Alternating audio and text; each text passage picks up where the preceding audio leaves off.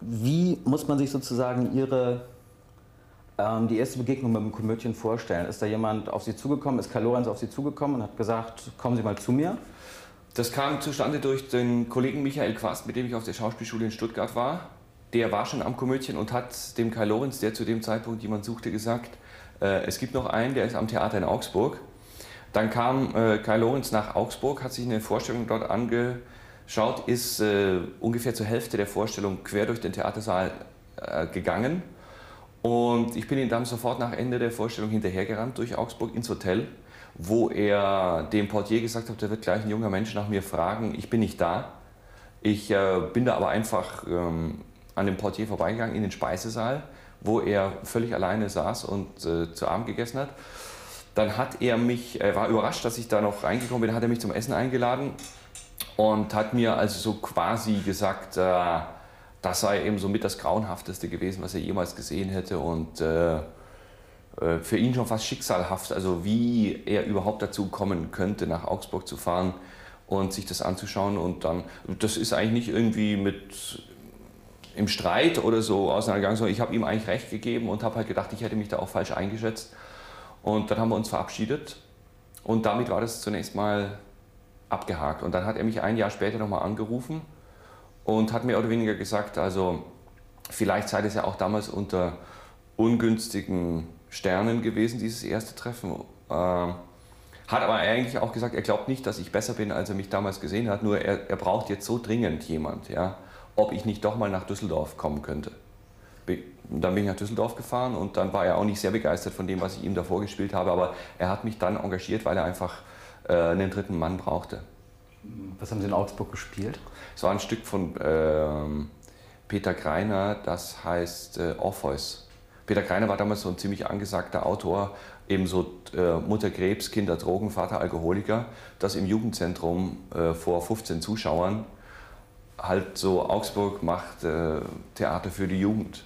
Ja, und das war, ich kann mich nicht mehr, ich fand es eigentlich ganz äh, okay, ne? aber er, er kam natürlich auch mit, mit, völlig falschen Vorstellungen da rein und die ganze Atmosphäre hat ihm schon äh, nicht gepasst. Aus heutiger Sicht kann ich das verstehen. Ne? Es war halt ein Jugendzentrum, es war Januar, es war nicht geheizt. Äh, unten spielten die Jugendlichen Tischfußball und oben saßen so 15, 20 Lehrer und Sozialarbeiter, die dann mit Interesse das verfolgt haben, was wir gemacht haben. Aber die, für die es eigentlich gedacht war, haben sich dafür natürlich überhaupt nicht interessiert. Was war das, ähm, wie muss man sich diesen Mann vorstellen, wenn er da zum Beispiel jetzt einsam in diesem Hotel wahrscheinlich ja, drei Mohren saß? Absolut äh, filmreif. Und zwar Fellini. Ja. Äh, er trug ja immer also entweder sehr teure, exquisite Kleidung oder sogar maßgeschneiderte Mäntel, hatte zum Beispiel so einen Sherlock Holmes Mantel mal. Äh, dann äh, hat er, das berühmteste bei ihm war der Hut mit dem Leopardenfell. Und dann hatte er diese, äh, diesen Kinnbart und dieses äh, fast ein bisschen asiatische Aussehen, also diese hohen Wangenknochen und die schmalen Augen. Und äh, er sah absolut ähm, ja, exotisch aus, vor allem in der Umgebung. Ne? Er kam da mit dem Hut rein, saß da drin, hat sich auch gleich äh, ein bisschen erkältet, nieste dann so und stand dann irgendwann mittendrin auf und das war so, damals spielte man sozusagen nicht auf der Bühne, sondern mitten unter den Zuschauern und er ging quer über die Spielfläche und durch die Zuschauer mit diesem Leopardenhut äh, zum Ausgang und ich habe aber keinem gesagt, dass der meinetwegen da war, sondern alle haben gesagt, hast du den verrückten Alten gesehen? Und ich sage, ja, ja, komischer Typ und so, aber dem, der, der fand es ja auch wohl stinklangweilig, ich habe aber nicht gesagt, dass der kam, um mich äh, anzuschauen. Er sagt dann, ich komme mit dem Zug von München, äh, erster Klasse, und äh, holen Sie mich bitte am Bahnhof ab. Und ich dachte wirklich, ich hatte schon überlegt, ich hatte so ein Einzimmer-Apartment, dass er in meinem Bett schläft und ich auf der Matratze, damit es nicht so teuer für ihn wird. Ne? Ich wusste nicht, dass es für ihn nur eins gab, Luxus. First Class, Junge, K. Lorenz. Und äh, selbstverständlich stieg er im Steigenberger drei Mohren ab. Äh, der Raum war leer, sehr groß. Zwei Kellner standen hinten und haben auf äh, Aufträge gewartet und er aß da irgendwas und äh, war dann wahrscheinlich auch so überrumpelt, dass ich da plötzlich vor ihm stand und gesagt, äh, nimm Platz, Jung, ich lade dich zum Essen ein. Und ich guckte dann erstmal so äh, so Spiegeleier im Dialog mit Tomatenpüree 28 Mal. Ich sagte, also ich habe eigentlich keinen Hunger, bitte. Okay, Filetsteak. Und das war für meine Vorstellung damals unglaublich teuer. Und er hat mir dann halt auch so einen Vortrag gehalten, was das Komödien ausmacht und so. Das hat mich schwer beeindruckt und ich habe auch jedes Wort für bare Münze genommen. Ne? Und wie gesagt, ich habe auch nicht gedacht, er hätte wohl keine Ahnung und äh, ich bin so spitze und der merkt es nicht, sondern ich habe gedacht, ja klar, da war ich auf dem falschen Dampfer und äh, das war dann auch irgendwie, da es ja keiner weiter mitgekriegt hat, war es auch für mich dann abgehakt. Ja, und beim zweiten Mal war ja schon ein Jahr vergangen, da war ich auch ein bisschen selbstsicherer geworden. Und äh, dann kam halt dieser Anruf und ich dachte mir, ich war so unzufrieden in Augsburg, ich dachte mir, das ist eine Chance und da, da wäre es sehr falsch, nachtragend zu sein und bin dann nach Düsseldorf gefahren. Was war das erste Programm und ähm, haben Sie gleich daran mitgeschrieben oder musste man sozusagen fremd, fremd spielen? Nein, ich habe äh, fremde Texte, also ich fing ja an auf einem Level unterhalb des Wasserträgers. Ja. Der Star war Thomas Freitag, der äh, dann äh, war da Michael Quast, der eigentlich von Kai sehr, sehr geschätzt wurde aufgrund seiner, seiner artifiziellen Fähigkeiten und auch so äh, intellektuell hat er in ihm eigentlich den Repräsentant des jungen Komödiens gesehen. Und äh, ich selber hatte halt, also klassisches Beispiel, wir spielten einen Sketch, Hans-Jochen Vogel im Gespräch mit Franz Josef Strauß. Ich war als Vogel der Stichwortgeber, damit Freitag die Straußpointen abfeuern konnte. Und so lief das alles. Es war mir aber auch ganz recht, weil ich wurde halt jeden Tag da im Grunde auf der Bühne äh, so an den Rand des Wahnsinns getrieben. Es war alles schlecht, ich konnte es nicht und äh, ich habe da lange gebraucht, bis ich den Mechanismus kapiert habe, dass nämlich, wenn man mal Erfolg hat und wenn Kai Lorenz sieht, dass das Publikum über einen lacht, dann kann man sozusagen auch mit dem Rücken zum Publikum sprechen. Das findet er dann gut. Aber bis dahin nimmt er einen so auseinander, dass man, also ich konnte teilweise keinen Satz mehr gerade aussprechen. Zu Beginn des Essens in Augsburg, dass der Mann Ihnen einen Vortrag gehalten hätte über die Ziele des Komödiens, ja. über die Werte des Komödiens. Was hat er da gesagt? Ja, das war eigentlich also das äh, Goethe, Mozart und das Komödien. Die großen drei. Dazwischen auch noch Real Madrid zu Zeiten von Di Stefano, äh, Picasso, ja, und dann aber auch mal ein Alt. Also das war die Mischung, die wechselte ja auch im Fünf-Minuten-Takt. Er riss dann zum Beispiel, das hat mich wahnsinnig fasziniert, aus der Augsburger Allgemeinen während des Essens eine halbe Seite raus, da stand irgendwas über die CSU drin. Und steckte das ein und sagte, das ist Komödien. Und äh, als ich ihn dann genauer kannte, wusste ich, dass äh, diese, äh, dieser Zeitungsausschnitt ihm mal irgendwann einen sehr teuren Anzug ruinieren wird, weil es vergessen wird, bei der Reinigung rauszunehmen. Er hat den einfach eingesteckt und nie mehr wieder rausgeholt. Also er war halt, er hat um 12 Uhr gesagt, das ist der neue Kleist. Um 12.05 Uhr hat er diesen Text im Papierkorb geschmissen und um 12.10 Uhr hat er ihn wieder rausgeholt und hat gesagt, ich habe einen neuen Shakespeare. Und am Anfang, äh, und dann haben Leute zu ihm gesagt, die, wenn man sich mal getraut hat, du Kai, du bist wahnsinnig widersprüchlich, dann war seine Geste immer, er riss das Jackett auf und sage, sag, dass ich ein dummes Schwein bin, töte mich. Und dann war man einfach wieder entwaffnet, weil er war natürlich unglaublich witzig. Ja? Und auch wenn er Leute auf der Bühne äh, vernichtet hat, das ging ja nie laut vonstatten, sondern einfach durch einen Einatmer, durch äh, ein Du bist großartig. Das war eigentlich das, die größte Vernichtung. Ja. Hm, bist du begabt. das war echt so, hm, Mädchen, du bist so begabt. Und äh, er hat einfach äh, permanent die Meinung gewechselt Immer mit dem Sinn, ich weiß es auch nicht, wo es lang geht. Oder, oder das ist Komödien. Das war dann der abschließende Satz. Also du gesagt hast, du Kai, du hast doch gesagt, wir, sind, wir machen Texte und jetzt sollen wir plötzlich äh, Bilder malen auf der Bühne. Das ist Komödien. Ja. Äh, entsprechend auch, das war nie das Komödien. Und äh, am besten, man hat sich dann nicht allzu von der irritiert. Aber es war immer extrem unterhaltsam. Also wenn man mal über den Status raus war, dass man nur eins auf die Mütze gekriegt hat, war es unglaublich witzig. Ja? Und er konnte halt sozusagen durch Blicke und durch Schweigen so ein Netz von Verständigung aufbauen, wo man dann arme Irre äh, stundenlang hat zappeln sehen, die ihm kiloweise Texte äh, vorgelesen haben, selbst geschrieben, und wo man schon beim ersten Satz wurde, das wird nie etwas. Ja? Äh, die dann auch so anrauschten und sagten und so, äh, das Komödien ist ja auch äh, eher konservativ. Wo du sagst, äh, reise ab, sage nie mehr einen Satz, hole nie mehr Luft, weil du brauchst nicht weiterreden nach so einem Satz. Und von er hat sich das mal angehört und hat sich dann an so einem Satz auch festgemacht. Wie meinen Sie das, konservativ, junger Mann? Äh, altmodisch, veraltet, sind wir out, ja? Und dann ging es baff, baff, baff, baff. Es ist heute überhaupt nicht mehr möglich, meiner Meinung nach, Stellung zu beziehen, was ist gut, was ist schlecht. Äh, Nord-Süd-Konflikt gibt es ja nicht mehr, denn da muss man schon mal den ganzen sozusagen südostasiatischen Bereich der Welt ausklammern, die uns ja als Entwicklungsländer mittlerweile sehen. Ja? Ähm, es gibt, äh, der Umweltschutz interessiert eigentlich mittlerweile überhaupt keine Sau mehr. Und da haben wir also, wir haben ja jahrelang Nummer eins Thema gehabt, Waldsterben. Dann haben wir Robbensterben gehabt. Ja? Dann war das ganz, ganz große Thema Atomenergie. Äh, da werden andere sagen, das ist immer noch wahnsinnig aktuell, aber ich gehe davon aus, dass es viele Sachen gibt, die äh, virulent aktuell sind, die aber keine Sau mehr interessieren. Abends, weil, weil, weil ja auch die Medienlandschaft heute anders aussah. Als äh, ich noch am Komödien war, fing das Privatfernsehen so gerade an. Ja? Heute haben sie eine Overdose von allen diesen Themen, morgens angefangen in der Zeitung bis abends zu 50 verschiedenen Magazinen. Und äh, also es ist heute, finde ich, eine wesentlich härtere Gangart angesagt, äh, um die Leute überhaupt noch ein bisschen bei der Stange zu halten. Und damals hat man noch, äh, wir haben ja noch, wie soll ich mal sagen, im Versmaß teilweise äh, Nummern gemacht. Wir haben auch alte Komödiennummern, auch musikalisch und so weiter. Da standen halt noch äh, drei Leute auf der Bühne und die Nadel hoch. Soweit erreicht der Tacho. Das Erdöl hat sich wunderbar vermehrt. Wuff, wuff. Gangschalter. Also mir hat das großen Spaß gemacht, aber da würden Sie heute sagen, ist ja putzig. Ja. Aber das soll nicht die Nummer abwerten zu ihrem damaligen Zeitpunkt. Ja. Aber heutzutage, wenn ich heute alte Ausschnitte von Lore Lorenz sehe, sage ich, das ist grandios und unerreicht in der Art, wie sie es präsentiert. Ja aber inhaltlich, da, da waren ja Anspielungen drin. Ein so ein Stolz des Komödiens war eine Nummer, Grabrede auf Adenauer, es mangelt ihm an Mark Anton. Das war eine Anlehnung an Mark Anton bei Shakespeare. Also sozusagen eine Paraphrase dieser Shakespeare-Zeile. Also da behaupte ich mal, auch viele Komödienköpfe kannten das nicht im Original. Und äh, wenn ich mir es bei den Zuschauern vorstelle, dann äh, muss ich sagen, also auch ich hätte nichts damit anfangen können. Ich war mal im, im Museum of Modern Art in New York und lese plötzlich meinen Namen. Da hing nämlich ein Komödienplakat. Ja? Und das war natürlich irgendwie grandios. Das war es auch für Kai.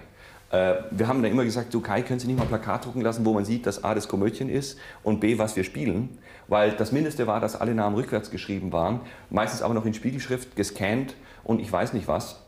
Er sagte aber immer, ja, wir hängen Museum of Modern Art in New York. Und ich, damals hätte ich gedacht, äh, ja, und äh, in Uelzen äh, sollte man aber mal besser lesen können, dass es Komödien kommt, wann und wo. Ja? Aber eigentlich finde ich es heute noch besser, als ich es damals schon in Ansätzen fand, dass er diese Stellung verdreht. Weil es ist letzten Endes eigentlich äh, doch irgendwie aufregender, in diesem Museum zu hängen, als dass in Uelzen äh, lesbar ist, wann das Komödien anfängt. Aber natürlich war das Komödien das Beste. Großartig. Wie muss man sich die, ähm, wie muss man sich so... Jean Cocteau war im Komödien jung. Ja, das war so ein Satz. Ne?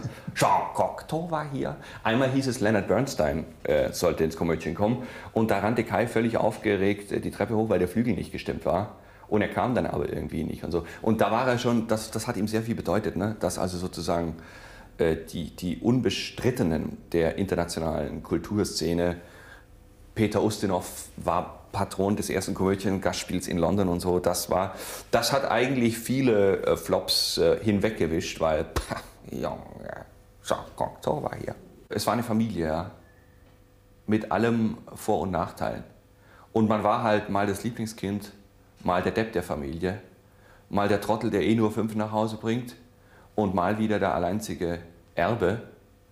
Und äh, ich wurde da auch dann häufiger so zum Mittagessen mal eingeladen, so was immer eigentlich relativ anstrengend war, denn äh, es fing an mit der Bewertung des Mittagessens. Wie schmeckt dir? Jetzt konnte man nicht äh, irgendwie randschmeißerisch sagen, grandios, wenn das Essen sozusagen intern zwischen den beiden als nicht ganz der Erwartung entsprechend schon taxiert wurde. Man konnte aber auch nicht sagen, schmeckt ja wohl gar nicht, einfach aus Höflichkeitsgründen. Also man war ständig auf so einem Prüfstand. Ja? Dann wurden irgendwelche Themen reingeschmissen ähm, von denen ich zum Beispiel heute der Meinung bin, dass Kai auch maximal die Überschrift kannte. Ja? Man wurde aber aufgefordert, sich zu diesem Thema zu äußern. Was sagst du zur Rühe? Hm? Und äh, heute würde ich natürlich da mich mutig äußern, aber damals war ich sozusagen permanent äh, im Test und ich ging da eigentlich meistens schweißgebadet von so einem Mittagessen weg, weil selbst wenn es sehr, sehr familiär war, ja, bin ich halt sicher, dass man hinterher beurteilt wurde. Im Sinn von, Leberjong, aber nicht besonders helle. Oder, oder wie auch immer. Also äh, ich, ich kam so mit der Atmosphäre gut zurecht und mich hat es auch sehr fasziniert, weil ich immer sozusagen äh, einen Schritt weitergekommen bin. Ja? Aber es war, man konnte da, also ich konnte keine Sekunde lang irgendwie da relaxed sitzen, sondern permanent auf der Suche, kann man Kirschen jetzt gut finden oder nicht. Es hätte am Wurscht sein können, ja? aber mir lag dann auch irgendwie zu viel dran, an dem Spiel mithalten zu können. Vielleicht, dass es mir sogar gelingt, auch mal eine Pointe loszuwerden oder so. Und das ist, äh, die beiden haben sich dann auch überein unterhalten, während man mit dabei saß, äh, ohne dass der Name erwähnt wurde. Er hat auch beim Italiener äh, Nachspeisen bestellt. Äh, ach, das ist das, ich habe gedacht, das wäre was anderes. Ja? Hat aber den anderen, der irgendwas falsch aussprach oder so, vollkommen. Und ich habe ja neulich auch ein Porträt gelesen von dem, wie heißt der? Funk? vom äh, Stern. Auch das hat mich unglaublich daran erinnert. Ja? Und sowas kann, wenn man nicht ganz in der, in der Position des Getretenen ist, unglaublich amüsant sein. Ne? Vor allem, wenn man halt neue Opfer kommen sieht und immer sagt, ja, bin ich auch mal durchgegangen, Junge, den Fehler habe ich nicht gemacht. Ja? Äh, es passierte zum Beispiel, und das war großartig, dass äh, Leute, die eventuell ins Ensemble kommen sollten, sich eine Vorstellung von Lore angeguckt haben, am nächsten Tag dann mit so einer frisch-fröhlichen äh, Mannheimer oder Braunschweiger Arzt vorne standen und erstmal Kritik übten. in der Meinung, also das wäre auch nur in irgendeiner Silbe erwünscht oder angesagt. Oder also anstatt zu sagen, diese Genialität macht mich sprachlos, erlaubt, dass ich verstumme. Das wäre das Adäquate gewesen. Oh, da waren Sachen dabei, die waren gut, aber vieles war, hat, hat auch vom Timing für mich nicht gestimmt und so. Ne? Und dann sagte, hey, wuh, mach mal die Getränke auf. Und Kai stand dann ganz ruhig, hat sich angehört so, so und dann gesagt, und musikalisch war für mich ziemlich veraltet, gell? also hat, hat nicht grooved. Und ja, uh, weiter, mehr, mehr, mehr.